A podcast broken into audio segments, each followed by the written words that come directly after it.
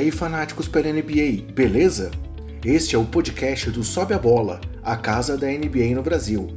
E estamos aqui para conversarmos um pouco sobre tudo o que está acontecendo no melhor basquete do mundo. Vamos nessa?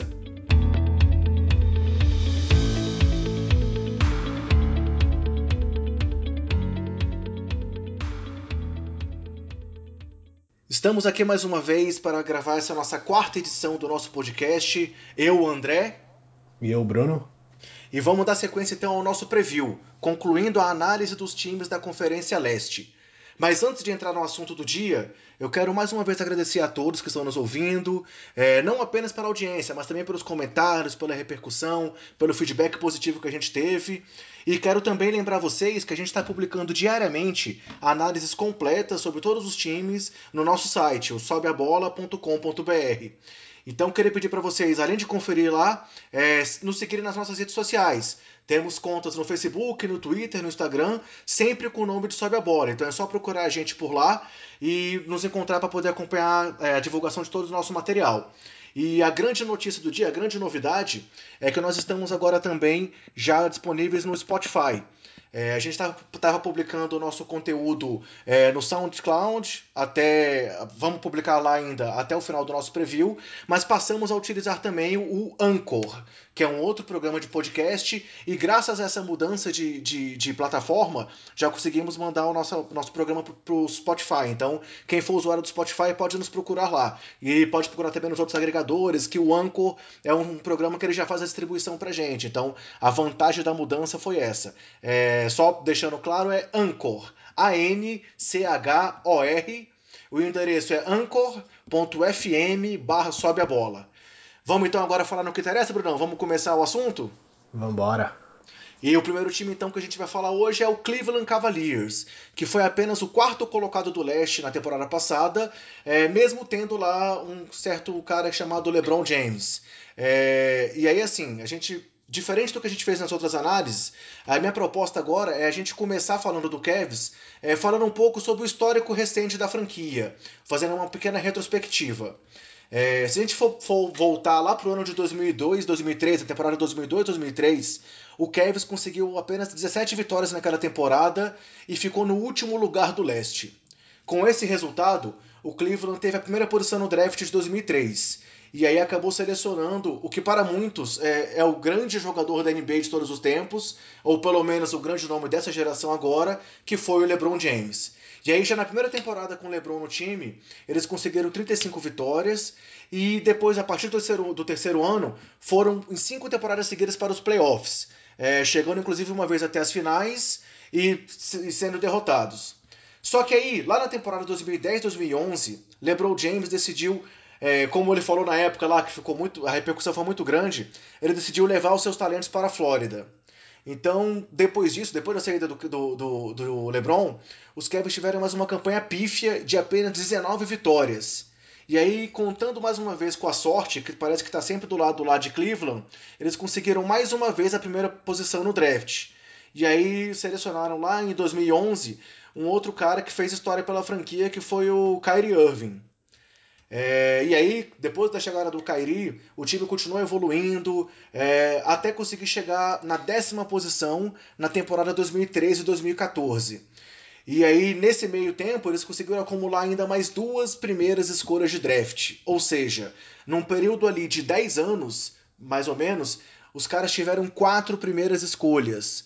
É, duas que eles aproveitaram com o LeBron e depois com o Kyrie e duas que a primeira eles desperdiçaram, que foi a escolha do Anthony Bennett, e a outra eles selecionaram o Andrew Wiggins. Só que o Wiggins é um cara que não chegou nem a jogar pelo time de Cleveland. Porque na, na, na temporada 2014-2015, o LeBron mais uma vez decidiu voltar para casa. E aí, nessa, nessa troca, o Andrew Wiggins foi trocado para que o time conseguisse o Kevin Love. É, o Love chegou, se juntou o LeBron, se juntou o Kyrie, e aí depois disso foi essa história recente que a gente viu aí nas últimas temporadas de quatro finais consecutivas entre o Cleveland e o time do Golden State Warriors. É, com um título para Cleveland, que na verdade o título é tão importante porque é o único título de Cleveland nas, nas grandes ligas do esporte americano. Não só na NBA, mas também se a gente considerar o, a NFL, a NHL e a MLB. O, o único título que Cleveland teve foi esse título é, conseguido por esse time com o LeBron. Só que Agora, mais uma vez, é, o LeBron decidiu mudar de time e acabou indo para os Los Angeles Lakers. E agora, o que, que você acha que vai acontecer com esse time de Cleveland então, Bruno? Vai ter uma queda que nem aconteceu naquele período? Ou será que dessa vez eles conseguem segurar um pouco a onda, mesmo sem ter lá o King James?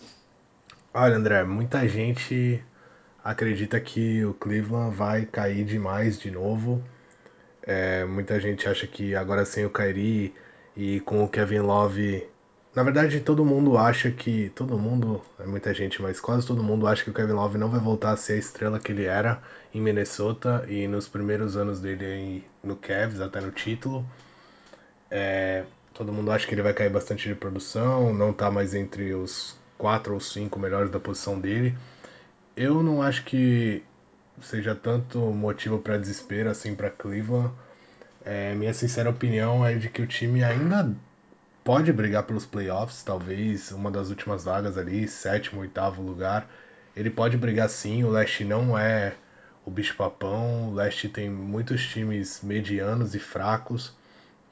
E o Cavs para mim é mais um desses times medianos. É lógico que a saída do LeBron é, tem um impacto enorme no ataque, na defesa, na liderança, em tudo que em tudo que o Cavs tem, mas eles têm bons jogadores ainda, é, o Kevin Love é um deles, o próprio J.R. Smith, que tá sempre envolvido em confusão, ele não é um mau jogador.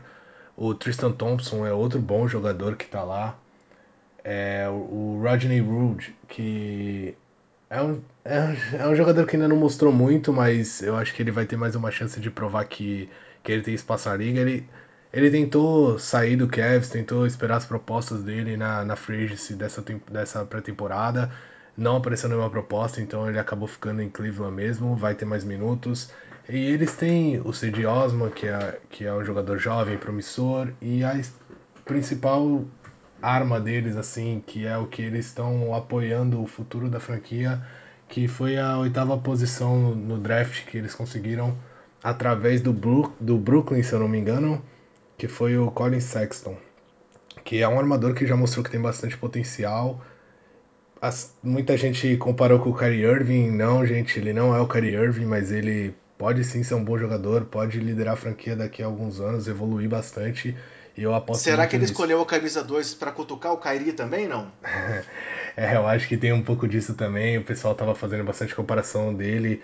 É, depois da Liga de Verão, inclusive, aumentou um pouco as comparações, até porque ele fez uma Liga de Verão um tanto quanto boa, mas eu não acho que ele vai ser tão impactante quanto foi o Kairi, quanto é o Kairi, mas eu acho que ele pode ter uma, uma curva de crescimento alta e pode ajudar o Kevin sim a brigar por uma vaga ali no, nos playoffs esse ano ainda. É, se a gente for olhar as previsões tanto da ESPN quanto de Vegas, é, o Kevin foi colocado na 12 posição nas duas, nas, nas, duas previsões, né? Então, assim, é, eu acho que o impacto do LeBron é uma coisa que assusta tanto o fato dele ter saído que as pessoas não conseguem confiar muito nesse time de Cleveland. E realmente, para que eles consigam é, se manter ali com um certo respeito na conferência, eu acho que passa muito pelo Kevin Love. Se a gente for analisar o histórico do Love, o Love era, foi um jogador que na época de Minnesota era um cara que era totalmente decisivo, era o rei dos double-doubles, chegou a ter um jogo de 30 pontos e 30 rebotes, é, não muitas, não rara, assim, raras vezes conseguia pegar 20 rebotes num jogo, então é, era um cara que realmente fazia muito a diferença. Mas como você falou, ao chegar em Cleveland, meio que ele foi se apequenando ao lado do LeBron.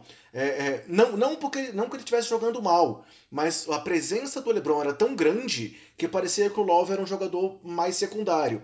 E aí na temporada passada, quando o Kyrie saiu, que a gente esperava que ele realmente ficasse ali, tomasse o segundo posto de protagonismo, de novo, por mais que ele contribuísse até com bons números algumas vezes, ele não conseguia ter essa, essa, essa presença tão marcante. E agora, ainda mais, depois da saída do LeBron, o que ele disse é que ele está pronto para assumir a liderança desse time. É, inclusive, ele chegou a convidar os colegas para fazer aqueles treinos durante as férias, que era uma coisa que o LeBron fazia muito. Mas eu acho que assim, ele vai ter que mostrar realmente em quadra que ele está pronto para assumir esse protagonismo.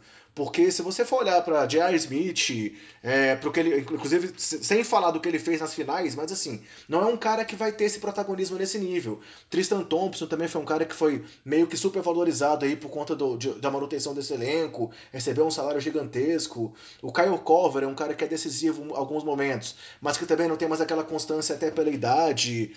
É, os caras que chegaram no ano passado, Jordan Clarkson e Larry Nance Jr., que chegaram dos Lakers, são dois jogadores também ali que estão ali para compor o elenco, mas não vão fazer tanta diferença assim. George Hill é um armador já veterano, mas que assim, eu acho que ele vai servir mais como mentor do Sexton do que como uma contribuição propriamente dita. Então eu acho que, que realmente é, ainda é uma incógnita o que espera desse time de Cleveland.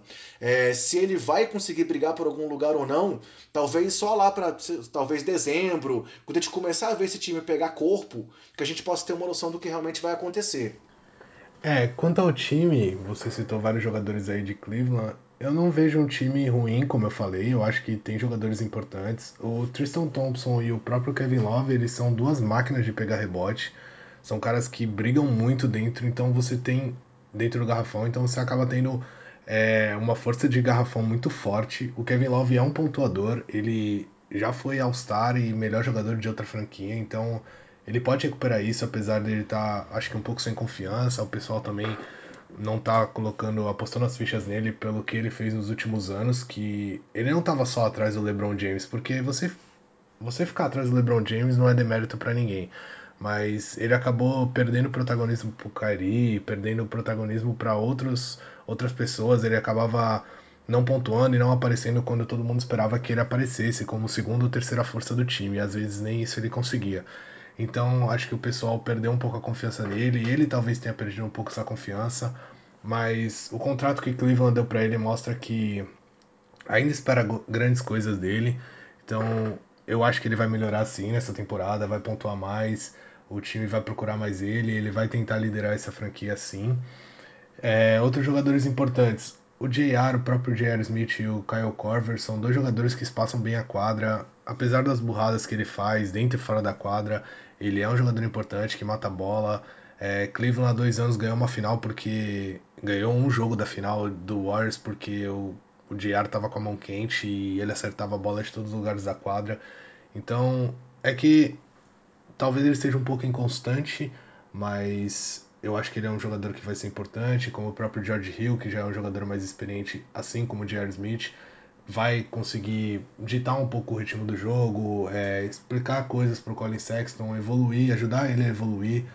E os dois que você citou, tanto o Jordan Clarkson como o Larry Nance Jr., são dois caras que é, têm um futuro, sabe? Eu não acho que eles sejam peças para se jogar fora, assim como o Rodney Hood que eu falei, é, Rodney Hood que eu falei. Ele também é um jogador que não é de se jogar fora, é um jogador que pode ser importante. Mas para mim, o principal ponto é a comissão técnica. Eu não acho que, que o Tailu é um técnico de ponta. Eu acho que ele era muito amigo do LeBron mesmo, porque eu não consigo ver ele levando esse time a grandes coisas. É, para mim, o técnico do, do, do Cavs nos últimos três, nas últimas três temporadas foi o LeBron James e era ele que fazia jogadas, as jogadas eram para ele, ele que chamava. O Ty se eu não me engano, era técnico de defesa antes de, de assumir o head coach do time. E a defesa de, do Cavs nunca funcionou em nenhum, nenhuma das temporadas, assim, umas piores do que as outras, mas nunca foi uma defesa exemplar.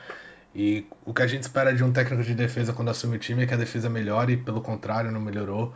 Então, eu também não consigo ver ele fazendo grandes jogadas e conseguindo extrair o melhor que do Kevin Love e talvez do próprio Cole Sexton. Então, para mim, o que mais me preocupa não é a questão dos jogadores, porque eu acho que eles têm peças importantes e peças que conseguem brigar com times como o Detroit, por exemplo, por uma vaga, ou, ou algum outro time, Miami Heat talvez.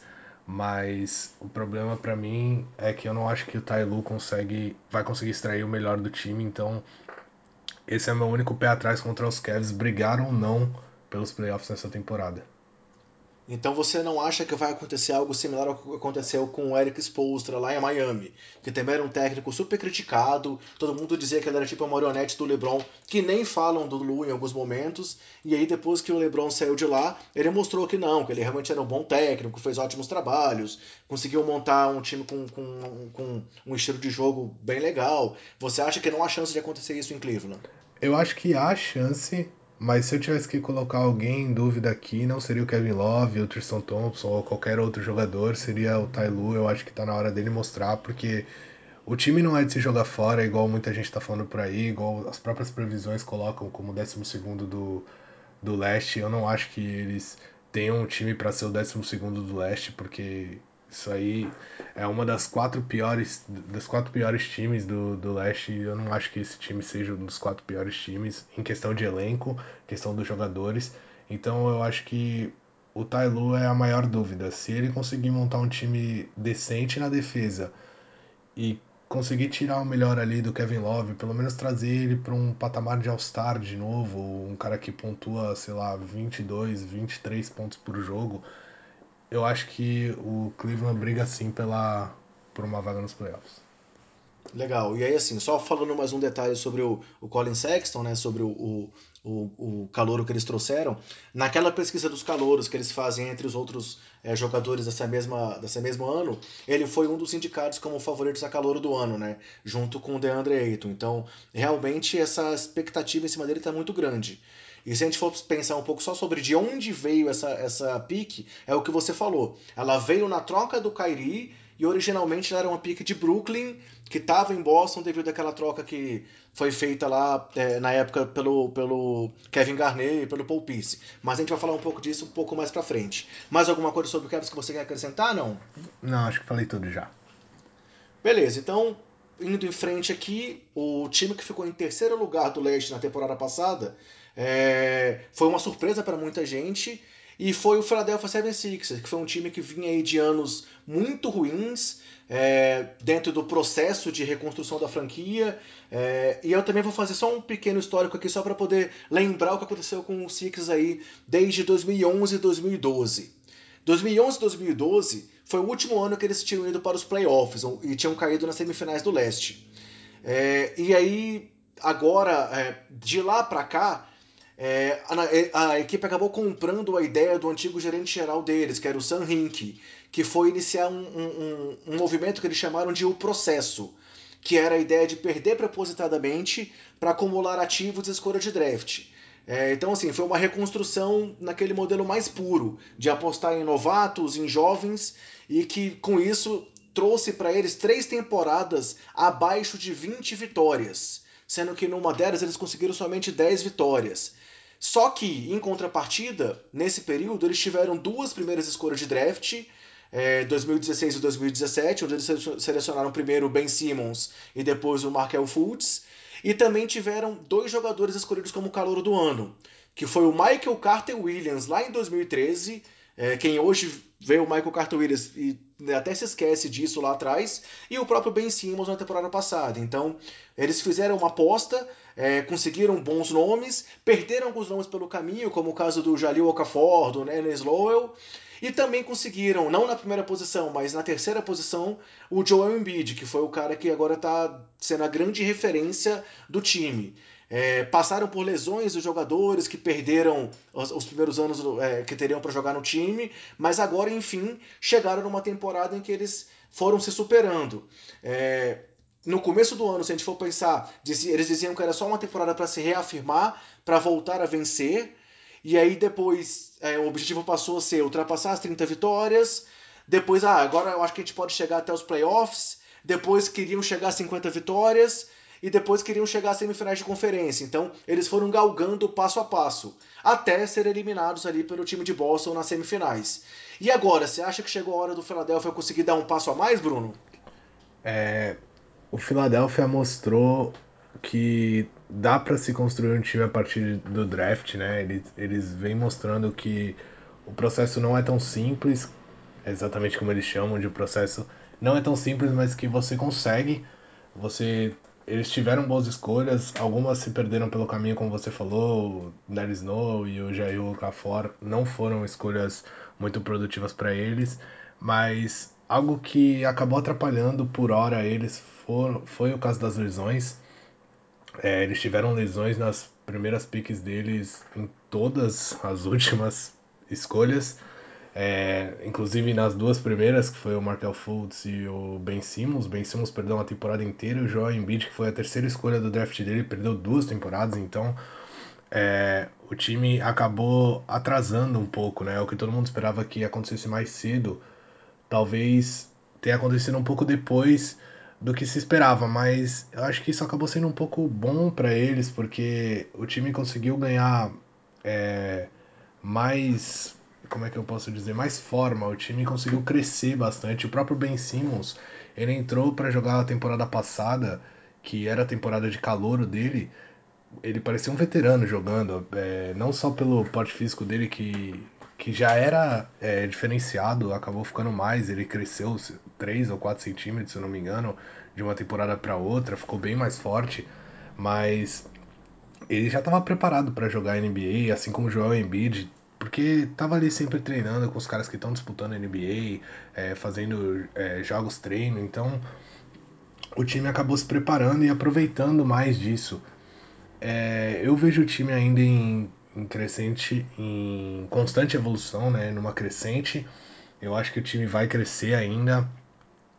Talvez não brigue nessa temporada ainda, porque eu acho Toronto e Boston um passo à frente ainda do Philadelphia, mas é algo que eles têm que se agarrar, eles estão no caminho certo, as coisas estão dando certo, eles têm jogadores muito talentosos. O próprio Michael Fultz, que não conseguiu se mostrar na temporada passada, teve aquela questão de esquecer como arremessava, né, que todo mundo fala, aquela lesão no ombro misteriosa dele que muitos dizem que não aconteceu. É, eu vi alguns jogos da pré-temporada dele, é, não dá para levar em conta a pré-temporada, mas se a gente for olhar, eu senti ele muito mais confiante no próprio arremesso dele. A mecânica tá, tá bem diferente do que era antes e ele tá confiante, é, conseguindo arremessar saindo do drible, que era a principal qualidade dele no, na universidade. Então, eu vejo o time brigando lá em cima, assim. Acho que ele consegue tirar alguns jogos do, de Toronto ou de Boston, quem pegar pela frente. Mas eu não vejo eles ganhando quatro quatro jogos de nenhum desses dois times. Mas eles podem surpreender. E se não for para ser agora, eles têm que continuar porque eles mostraram que, apesar de passar três temporadas perdendo muitos jogos e uma péssima temporada com 10 vitórias, é... eles mostraram que isso valeu a pena. A franquia mostrou que esse é um caminho para você reconstruir. Basta você fazer as escolhas certas e, e conseguir é colocar em prática o que você está planejando, coisa que o Orlando, por exemplo, não consegue. O Orlando está sempre lá com uma escolha top 6, top 5 e, e o time não funciona, não vai para frente, parece que está estagnado aí há não sei quanto tempo, desde quando saiu o Dwight Howard, por exemplo. Então o Philadelphia em menos tempo conseguiu mostrar que dá para se fazer sim e que é um trabalho que pode ser bem recompensador no, no futuro. É, e nesse draft também eles também acabaram tendo duas escolhas de primeira rodada, né? É, uma eles trocaram com o Phoenix, eles tinham pego a décima posição é, e acabaram trocando pelo Phoenix pela décima sexta, mais uma escolha na temporada que vem, então é, mais uma vez eles estão aí fazendo movimentações para acumular ativos, e aí selecionaram nesse draft o Zary Smith, e o Landry Shamet, né, que são dois jogadores é, que também têm uma expectativa assim, razoável sobre eles. Tem que saber só como é que eles vão se encaixar na rotação. Afinal, além dos nomes que a gente já citou, do Simmons, do Fultz e do próprio Embiid, eles estão com um elenco bastante encorpado. Eles têm o Robert Covington, que foi um cara que é, se mostra aí um daqueles 3D que a NBA gosta tanto. Teve até no time de defesa do ano passado. É, temos o Dario Saric, que é um jogador que assim é super versátil, é um jogador que é alto, mas que tem um bom passe, é aquele jogador tipicamente europeu, naquele estilo de jogo que pode contribuir de várias formas. Tem o JJ Redick, que é um, arremessador que já está lá, segunda temporada que ele vai estar vai tá lá para poder trazer experiência para essa molecada. Tem o, TJ McConnell, que é um jogador super esforçado, assim.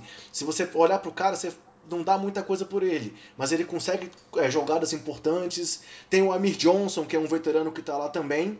E eles trouxeram dois nomes que podem ser importantes para a rotação, que foram o Wilson Chandler e o Mike Muscala. Afinal, no ano passado, o time deu uma crescida grande quando eles trouxeram o Marco Bellinelli e o Erzan Ilyasova né, no, no, período do, do, do, fechamento do mercado. E esses dois jogadores agora não continuaram lá, mas em compensação chegam o Chandler e o Muscala para tentar fazer essas vezes dessa, desses jogadores que podem contribuir vindo do banco, né? É, a verdade é que Philadelphia entrou nessa pré-temporada pensando em conseguir uma estrela o sonho deles era conseguir o LeBron James. Muita gente fez campanha, inclusive a Philadelphia inteira fez a campanha para o LeBron ir para lá, para fazer parte do processo, para guiar essa, essa molecada a um título e assim, é, ensinar Seria algo eles. muito interessante, né?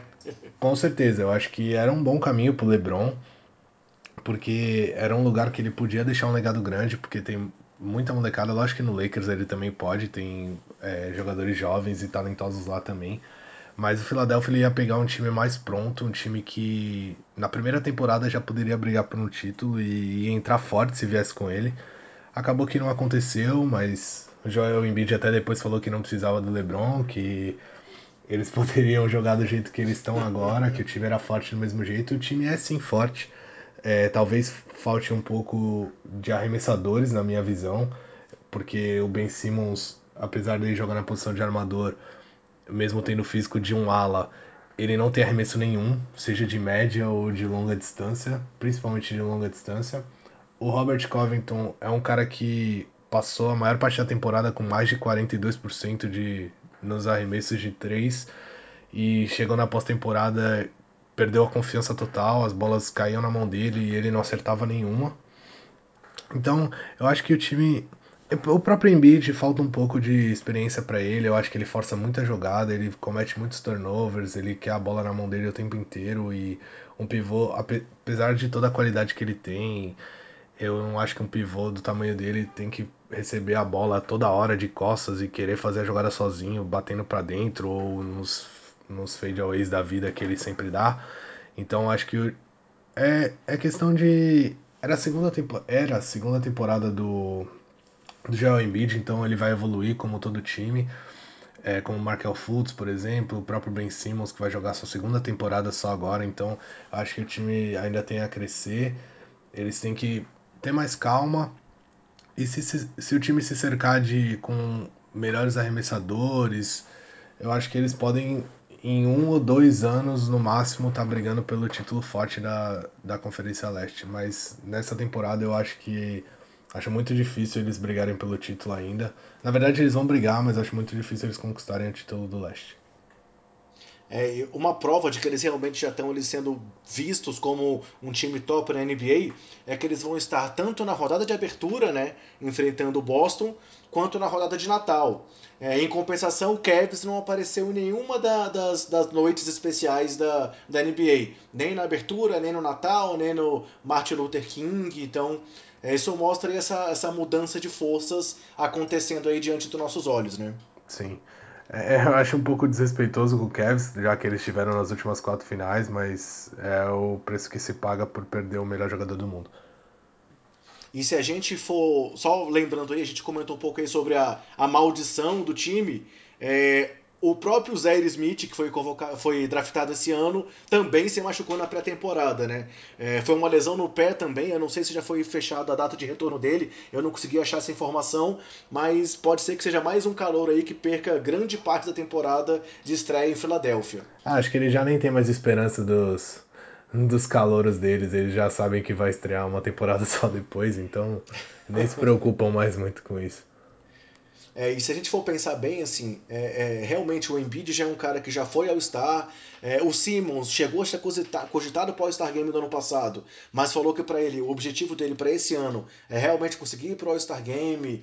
E ao mesmo tempo ele falou que o, o, foco dele é passar de Boston, porque já que eles perderam para Boston na temporada passada, o objetivo dele agora é superar Boston e considerando assim que, digamos, o céu é o limite para ele, né? Eu acho que ele levou um pouco do apelido lá de príncipe que ele teve pela aproximação com o LeBron e já chegou até a falar que o próximo passo dele, agora que ele já foi calor do ano, é focar no, no, no prêmio de MVP. É, MVP, né? Será que talvez ele esteja já é, forçando um pouco a barra, mas isso mostra a vontade de vencer dessa molecada lá que está sendo comandada pelo Brett, Brett Brown, né? É, eu acho que ele tem totais condições de ser MVP daqui a umas temporadas.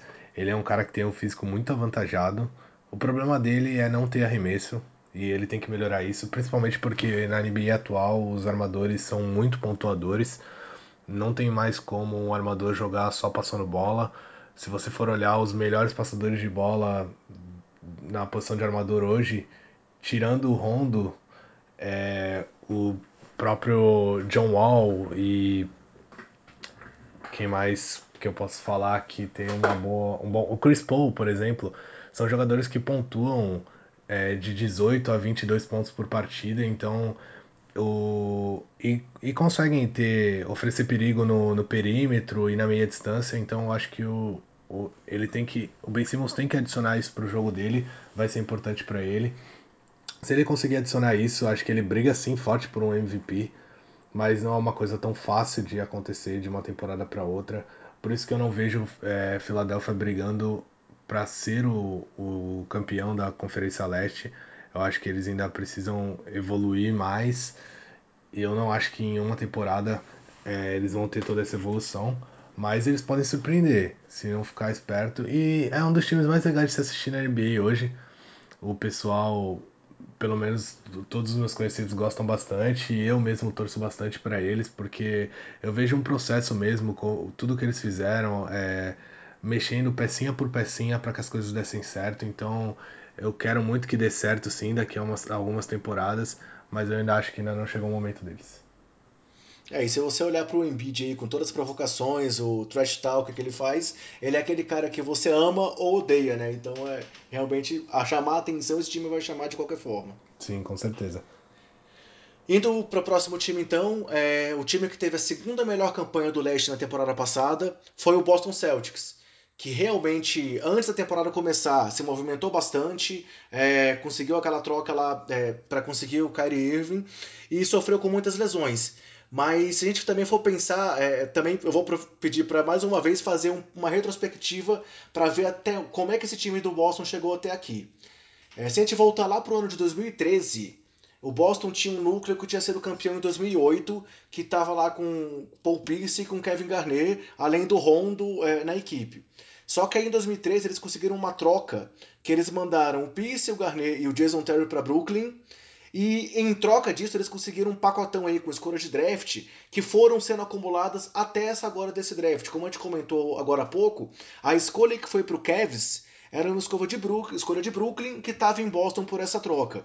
E as outras escolhas que, que estavam nesse pacote viraram Jalen Brown, o Jason Tatum e essa, essa escolha que foi no pacote pelo, pelo Kyrie. Então, isso mostra como é que essa troca foi positiva para Boston e foi um desastre para Brooklyn, né? Quando a gente falou sobre Brooklyn, a gente comentou um pouco sobre isso, mas é importante a gente olhar que agora, agora é, é o lado de Boston. Foi uma jogada de mestre do Danny Ainge. Ele pegou um elenco que estava já ali bastante é, desgastado, envelhecido, e começou um trabalho de base muito diferente do de Filadélfia. Porque Boston não trocou é, é, o time pelas derrotas. Ele foi construído o time ali é, em andamento.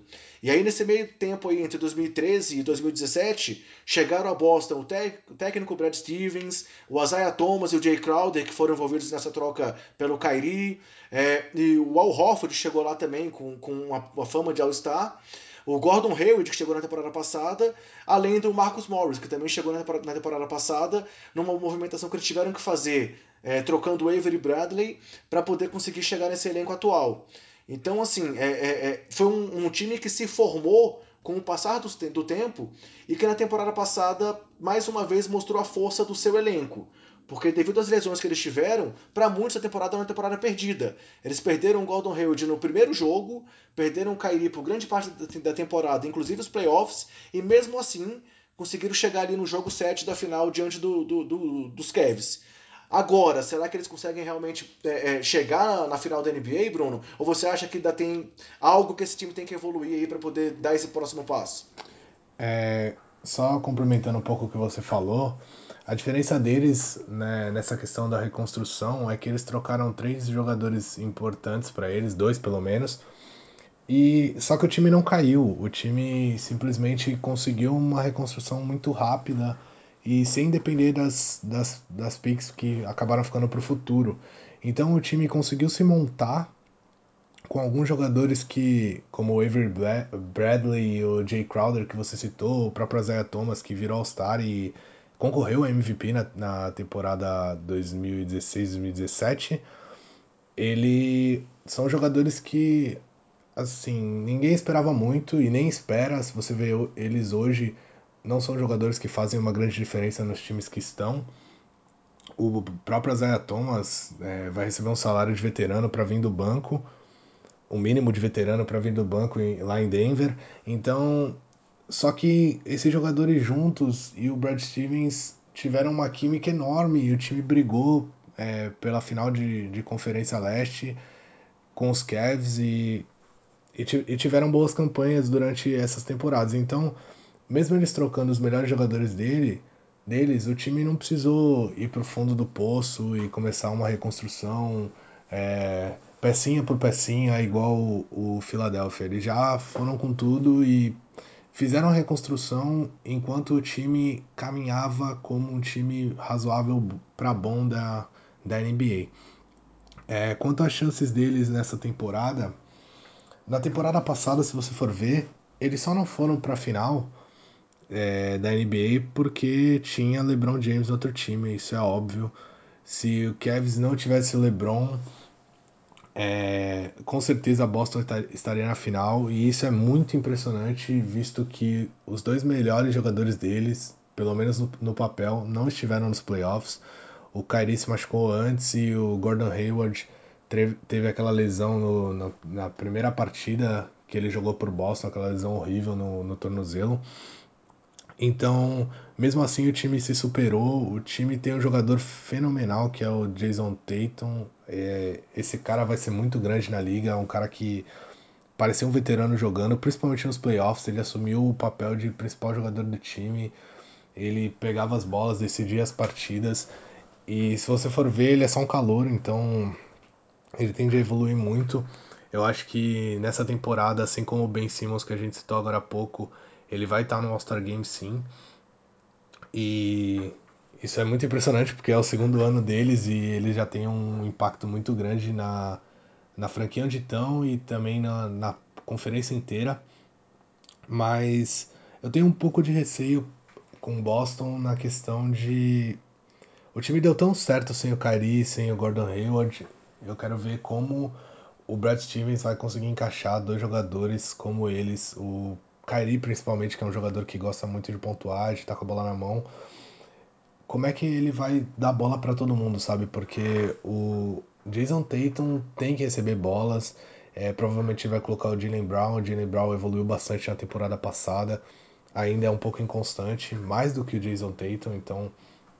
Mas talvez a curva de crescimento dele ainda não tenha chegado no ápice, provavelmente ele vai evoluir mais e eu quero ver o que, que o Brad Stevens vai fazer para esse time conseguir ter uma química e encaixar. Eu acho que ele tem um trabalho. Todo mundo quer trabalhar com um time tão, tão talentoso assim no papel, mas é uma coisa difícil de fazer, até porque no banco ele tem jogadores como o Marcus Morris, o Marcus Smart, que é um cara importante, e o Terry, o Terry, Terry Rozier, que ano passado, quando na temporada passada, quando o Kyrie se machucou, ele assumiu um papel importante na equipe é um jogador que continua por lá, então vai querer os minutos dele, vai querer jogar com a bola na mão. E eu quero ver o que, que o Brad Stevens, qual a mágica que ele vai fazer para encaixar todo mundo aí. Se encaixar, Boston vem forte, pode brigar sim pelo título da NBA. Mas é uma coisa tão simples. E é meio que uma faca de dois gumes, né, pro Brad Stevens, porque até agora ele não teve grandes elencos. Ele tinha jogadores razoáveis e bons, às vezes jogadores muito bons, mas não um time muito bom como um todo, e ele fazia o time ser muito bom. E esse era todo o mérito dele, por isso que muita gente considera ele o melhor técnico da NBA atual. E agora a gente vai ver o que, que ele pode fazer, porque Todo mundo falava que ele era meio que um alquimista, porque tirava leite de pedra. Quando todo mundo achava que o time ia cair, ele conseguia fazer um time competitivo. E um time que na temporada passada, sem os seus dois melhores jogadores, como eu falei, poderia e deveria ter chegado na final da NBA se não fosse o LeBron James. Então, dessa vez ele tem um time. Ele provavelmente vai ter a temporada com o melhor time que ele vai pegar nas mãos dele durante muitos anos.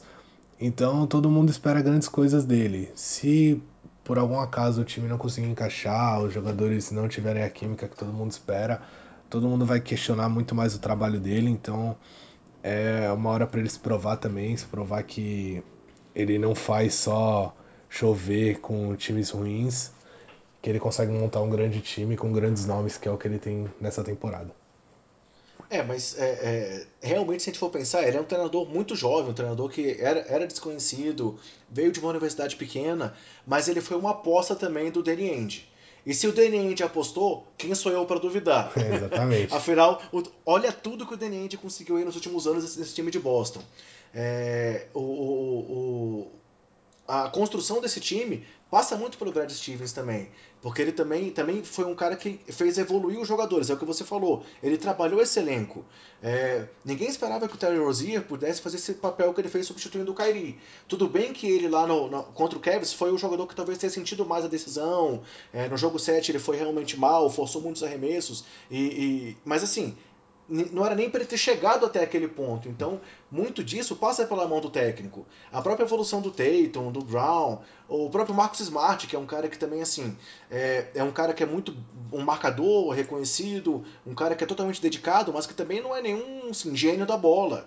Mas o técnico sabe extrair o melhor daquele cara. Então, é, eu, eu, assim, por mais que seja realmente um desafio, como você falou, eu não consigo é, duvidar de que o técnico vai conseguir colocar o time nos eixos para essa temporada.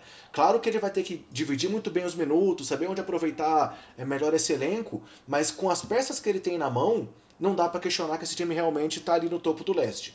É, falando especificamente do, do Tatum, que você comentou, é, é, engraçado a gente for pensar que na temporada passada ele foi apenas a terceira escolha do draft, né?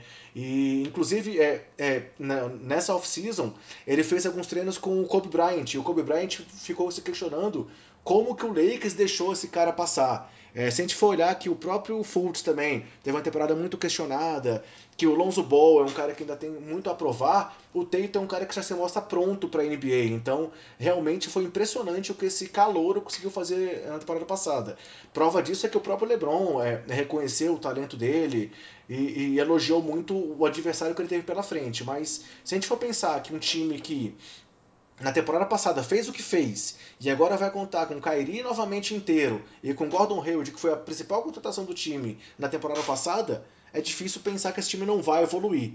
É, claro que é, é, é, é um trabalho novo, é uma reconstrução de um elenco que já tinha tido uma formação muito boa no ano passado, mas é difícil não achar que isso vai dar certo, né? É, se eu tivesse que apostar, lógico que eu apostaria que vai dar certo, eu não tô querendo dizer que não vai dar, mas é uma, é uma situação que não tem só seus bônus, tem ônus também para o Brad Stevens. É, o próprio ego do Kyrie Irving, por exemplo, que já mostrou que é bem alto. Muita gente fala que é, ele não vai jogar a próxima temporada por Boston, então talvez ele queira é, buscar alguma coisa, buscar ser maior do que o resto do elenco e isso pode atrapalhar um pouco. Eu acho que o Brad Stevens tem que saber dosar bem isso, tem que saber é, montar o time para dar a bola na mão de, dos jogadores certos na hora certa. O próprio Jason Tatum é um cara que mostrou que é confiável, que pode decidir partidas e o ego do Kyrie pode atrapalhar um pouco nesse ponto. Eu espero que não, sinceramente, porque eu acho que são ótimos jogadores, um núcleo jovem, um núcleo que pode dar muito certo. E se não der nessa temporada, pode dar numa por conta do Warriors já ser um time mais preparado e talvez o Rockets também hoje ser mais preparado do que o Boston.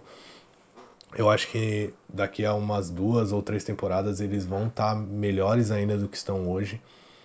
Mas a gente sabe que a NBA é muito dinâmica, é difícil manter todos esses jogadores no mesmo time durante três temporadas, então ainda mais com tudo isso que estão falando do, do Kyrie sair.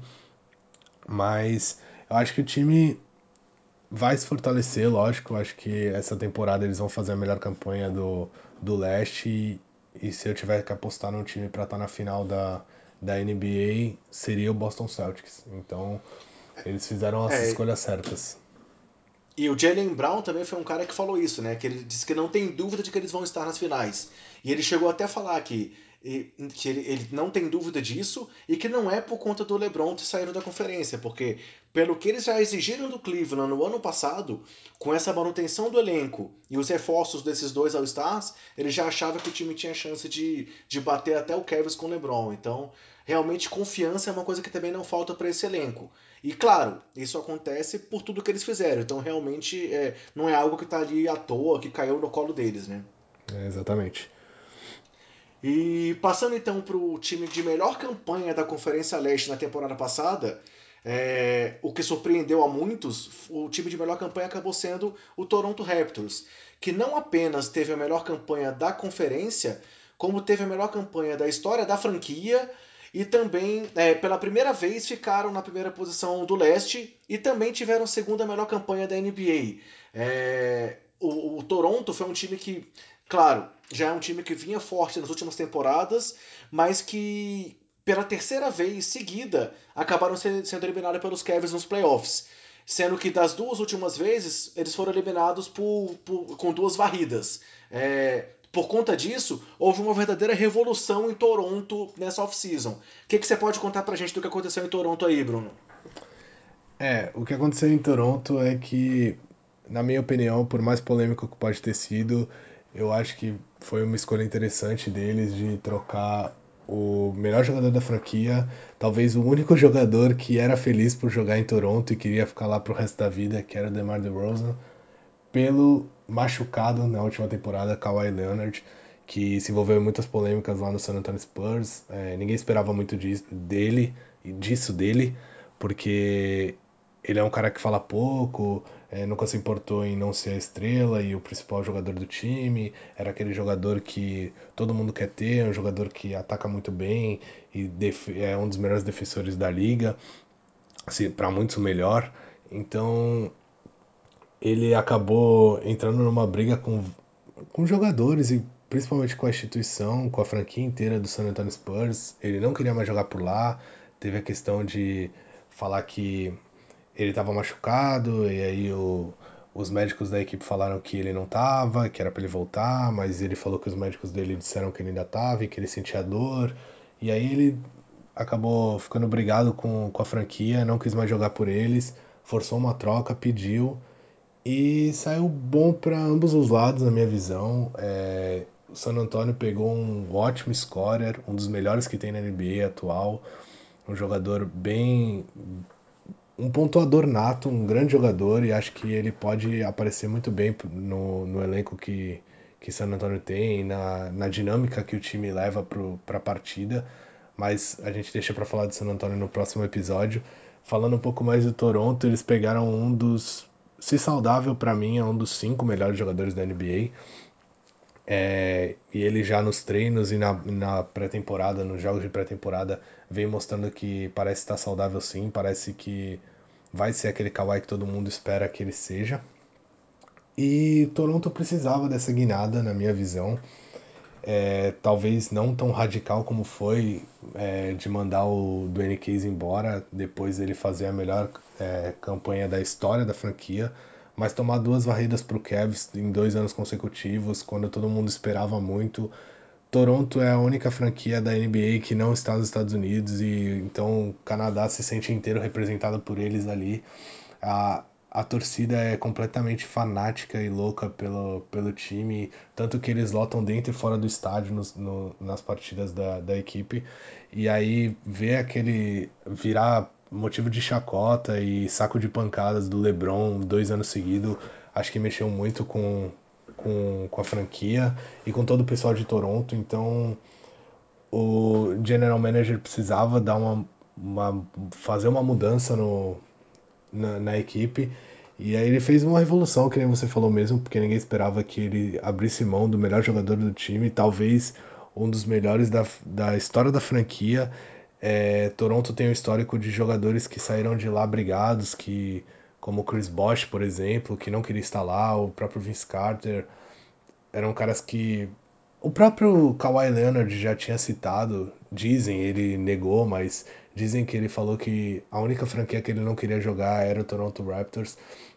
E acho que é, isso acontece um pouco por preconceito de não ser um país que está nos Estados Unidos, talvez, ou talvez não, mas é, muitos jogadores não queriam lá e, diferente de todos eles, o DeMar DeRozan sempre quis lá, sempre é, era muito identificado com a franquia, principalmente com a cidade.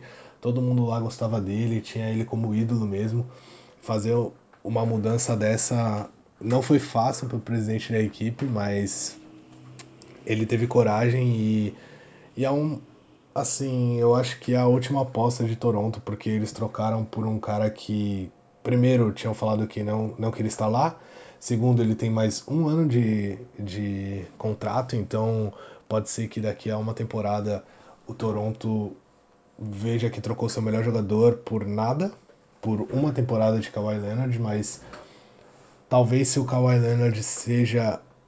Se ele conseguir ser aquele Kawhi Leonard que todo mundo espera, isso vale a pena e Toronto possa estar na final da NBA porque o time é muito competente. Além do Kawhi, eu tenho que citar o Danny Green, foi uma ótima aquisição para o time.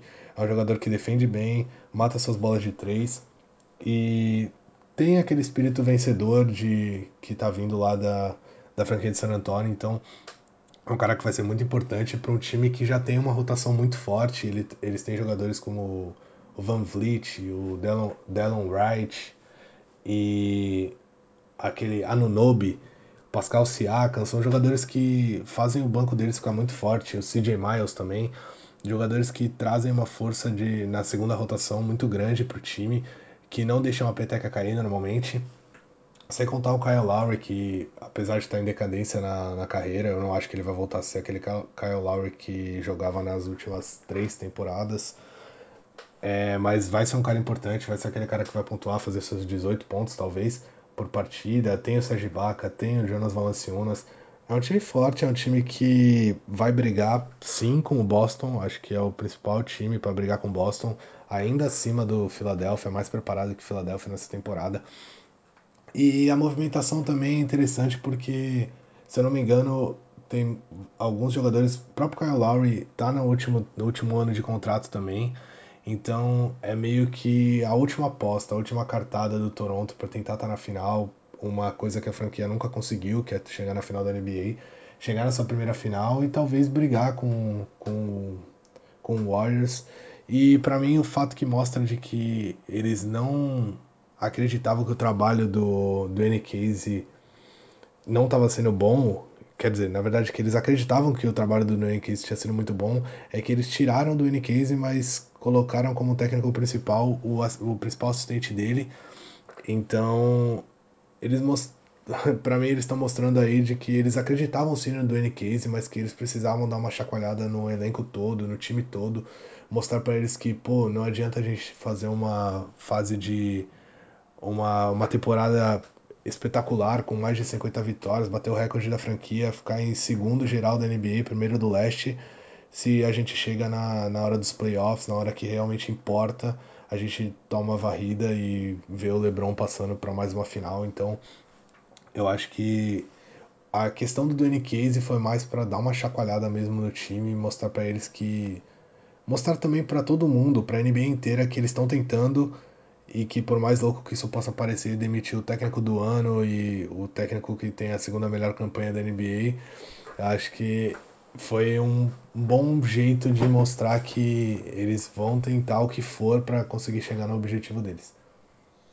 Foi aquela movimentação típica dos times de futebol brasileiros, de trocar o técnico para poder chacoalhar o elenco?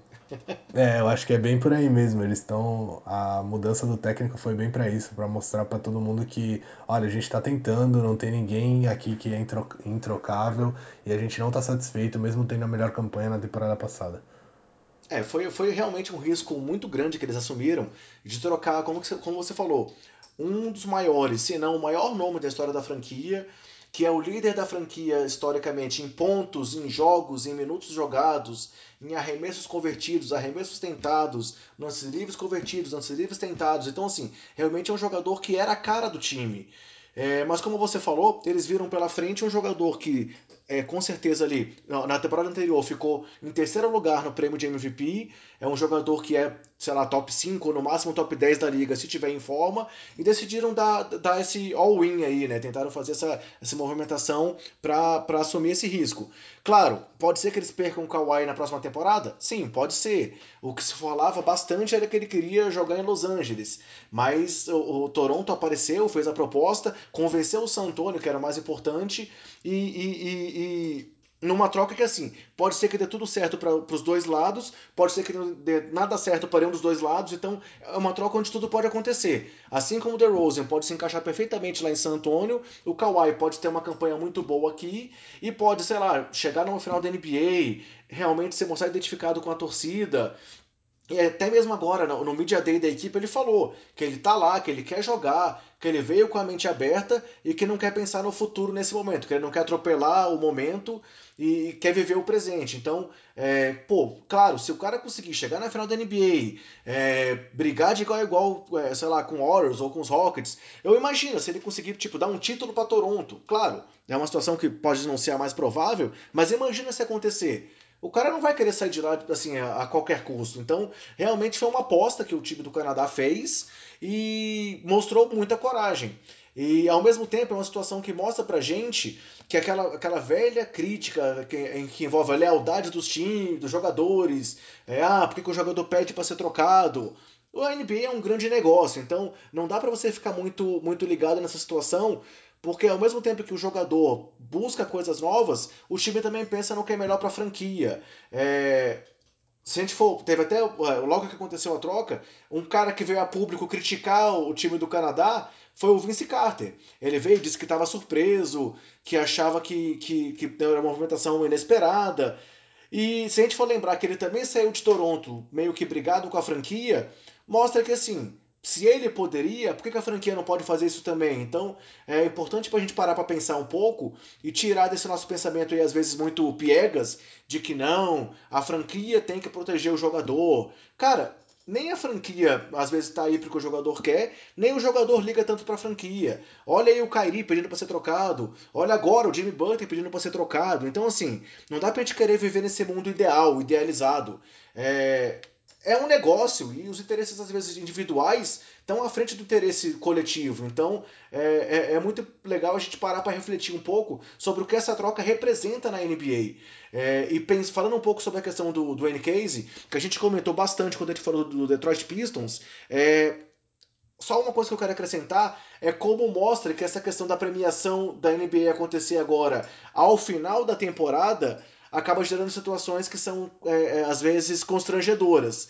É, o próprio discurso de agradecimento do, do N-Case ali no NBA Awards, ele meio que deu algumas cutucadas no Toronto, dizendo que estava recebendo aquele prêmio após ser demitido. Então, realmente é uma situação que a gente entende o motivo, mas que não dá para dizer que ela acabou sendo um pouco estranha pela forma como aconteceu e pelo momento em que ela aconteceu, né? Então, é, vale a pena a gente parar para analisar alguns detalhes. Nós temos textos publicados lá no site falando tanto do, do aspecto do, dos pontos positivos da troca para uma equipe, para outra. Tem outro texto que a gente publicou falando sobre essa questão da lealdade na NBA. É, quem quiser saber um pouco mais a fundo da opinião, dos detalhes, pode procurar lá no Sobe a Bola que a gente vai ter uma discussão mais aprofundada. Mas eu acho legal citar que tanto na parte do Kawhi quanto na parte do, do, do Casey mostra muito do que é a NBA na realidade. A gente fica muito apegado à, à parte romântica da história, mas, cara, isso vai acontecer o tempo todo e cada vez mais nesse mundo moderno, isso acaba sendo uma constante aí na, na, na nossa vida, né? É, isso é verdade. Tem vários casos recentes e antigos que, que comprovam isso. A NBA é um negócio e às vezes um lado precisa. Assim, eu acho que o próprio presidente do Toronto tem muito a agradecer pelo DeRozan, mas ele precisava dar essa resposta, entendeu? Talvez partisse o coração dele na hora de oferecer o DeRozan, que é um dos melhores jogadores da história do, do time, para pegar o Kawhi Leonard, mas era uma coisa que ele precisava fazer, sabe? Por mais canalha que isso pode ter parecido pro DeRozan e para muitos fãs da NBA, da NBA romântica, como você citou, era uma coisa que ele precisava fazer. E, e a comparação que você deu com o all-in da franquia, eu acho que é bem por aí mesmo. Eu acho que a franquia tá dando um all-in. É, se eu tivesse que prever o que vai acontecer, eu acho que se o Kawhi não chegar pelo menos na final da NBA nessa temporada, eu acho que ele não fica na, no Toronto no próximo ano e acho que a franquia parte para uma reconstrução total, se livra de seus principais jogadores e vai naquela busca de draft e tentar pegar um, boas escolhas e reconstruir a franquia. Eu não vejo a franquia indo para mais uma tentativa se é, esse ano a tentativa for frustrada de não estar tá na final da NBA. É, até porque tanto o Lowry quanto o Ibaka quanto o Valanciunas, como você falou, estão também nos anos finais de contrato. Então, pode ser que daqui a dois anos eles sejam sem Kawhi, sem Lowry, sem Ibaka e sem Valanciunas. Então, realmente vai ser um time reconstruído. E aí, nesse aspecto, é legal essa base de molecada que eles estão montando por lá, né? Você falou do Van, do Van Vliet, é, tem o Anunobi, tem o Siakam, tem o Norman Powell, que é outro jogador que também contribui bastante. Então, eles, eles conseguiram, para muitos, o melhor banco da NBA na temporada passada. Era um time que entrava o time titular, entrava o time reserva, mantinha a mesma qualidade de jogo. Tiveram vários jogos em que o Van Vliet estava decidindo o jogo no final. Mesmo com o DeRozan lá, com o Lowry lá, a última arremesso parava na mão do Van, do Van Vliet. Então é uma situação que, ao mesmo tempo que ela é inusitada, ela mostra que o, o foco do time era em construir essa base e em dar esse elenco, é, as opções dentro do próprio elenco. É, se a gente for olhar também agora. Para quem tá lá, eles trouxeram apenas como reforços, além da troca do, do, do, Green e do Kawhi, trouxeram o Greg Monroe também, que foi um jogador que fez um trabalho até interessante lá em Boston como esse jogador de rotação e que agora chega ali para poder é, ser o reserva do Valanciunas. E eu, o, que, o que mais me impressiona depois dessa troca é a capacidade defensiva desse quinteto titular aí de, de, de, de Toronto. Porque o Lowry é um bom defensor, o Danny Green sempre foi muito reconhecido pela defesa também, o Kawhi é um monstro, o Ibaka, por mais que já não seja mais o mesmo defensor de alguns anos atrás, também tem as, as suas qualidades. E o Siaka é um jogador que é muito jovem, assim como o Anunobi, são dois jogadores que são reconhecidos também por esse potencial defensivo. Então, é, é possível que eles montem um esquema uh, de small ball, tirem o Valanciunas do time, jogam o Ibaka para a posição 5 e sejam os carrapatos nessa defesa, né? Dando trabalho talvez ali para o Boston, ou mesmo em duelos contra o Golden State ou contra o Houston, eles consigam dar bastante trabalho nesse aspecto defensivo, né? É, eu sinceramente acredito que eles vão dar trabalho sim para todos os, os grandes. Acho que eles, eles vêm como um dos quatro times favoritos ao título, talvez três. É, mas eles vão brigar, para mim vem para mais de 50 vitórias de novo na temporada. E se nada der errado em questão de lesões, é um time que vai dar trabalho e vai, vai brigar pelo, pelo título da Conferência Leste e talvez da NBA. É, é, eu também acho assim, para mim, é, no mínimo eles devem ficar ali em segundo do leste, devem estar brigando com o Boston. Também acho que eles estão um passo à frente de, de Filadélfia e acho que é interessante é, a gente ficar de olho nesse time, não só por, por, essa temporada, mas pensando no futuro. Mas certamente é um time top da conferência e vale a pena a gente, a gente é, dedicar uns minutinhos para acompanhar é, o funcionamento desse time. É, você acha que a gente pode arriscar então aqui falar mais ou menos qual, qual seria a nossa previsão aí dos oito times que vão para playoffs no leste? Você consegue rapidamente chegar aí e falar aí quem vai ser para você do, do, primeiro ao oitavo na conferência? É, eu acho que Boston, Toronto, Filadélfia, é, Milwaukee Bucks, Washington Wizards, Cleveland Cavaliers, uh, estou esquecendo de alguém, Detroit Pistons. Foram Indiana sete? Pacers? Indiana Pacers. Indiana Pacers, isso. Indiana Pacers, inclusive antes do Cleveland Cavaliers, ali em sexto, quinto. É, assim, a minha lista aqui, eu até dei uma anotada aqui agora, seria Boston em primeiro, Toronto em segundo, Philadelphia em terceiro. Na minha opinião, o Indiana pode surpreender, eu coloquei o Indiana como quarto, quarta posição. Acho que eles vão galgar esse, esse ponto ali que era do Cleveland. Depois vem Milwaukee, Washington, Detroit, e ali na oitava posição coloca uma briga de Miami, talvez Charlotte, Cleveland, ou até mesmo Chicago surpreendendo e tentando beliscar uma posição ali se o time realmente der liga. Mas acho que realmente o leste está bastante embolado e que vai valer muito a pena acompanhar essa briga aí na conferência. É, bem por aí mesmo. Acho que vai ficar entre esses a, a briga, entre Detroit, Cleveland, Charlotte e Miami. Talvez o Chicago Bulls, como você falou, mas acho que o Chicago ainda está um pouco atrás por ter um time muito jovem. Beleza. Então, assim, fechamos a análise da Conferência Leste. É, temos mais dois programas de preview aí pela frente, tratando dos oito classificados no Oeste. É, primeiro vamos falar aí do, do quinto ao oitavo e depois do primeiro ao quarto. É, e eu queria só, antes de finalizar essa nossa conversa, mais uma vez agradecer o pessoal, pedir para o pessoal ir lá no Sobe a Bola e acompanhar a nossa, nossa divulgação do material escrito também, é, nos seguir nas redes sociais, sempre com o perfil Sobe a Bola, e lembrar que agora estamos também no Spotify. Então, para vocês nos procurarem no Spotify e nos procurarem lá no Anchor, que é o novo sistema que a gente vai passar a publicar todos os podcasts, desde a primeira edição agora em diante.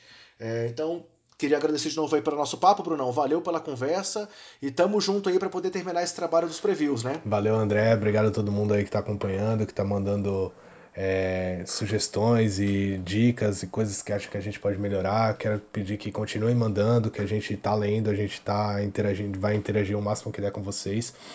E que a gente quer fazer o melhor conteúdo possível para todo mundo. É, obrigadão, André. Valeu todo mundo aí. Abraço. Falou, tchau, tchau, pessoal. E sobe a bola aí.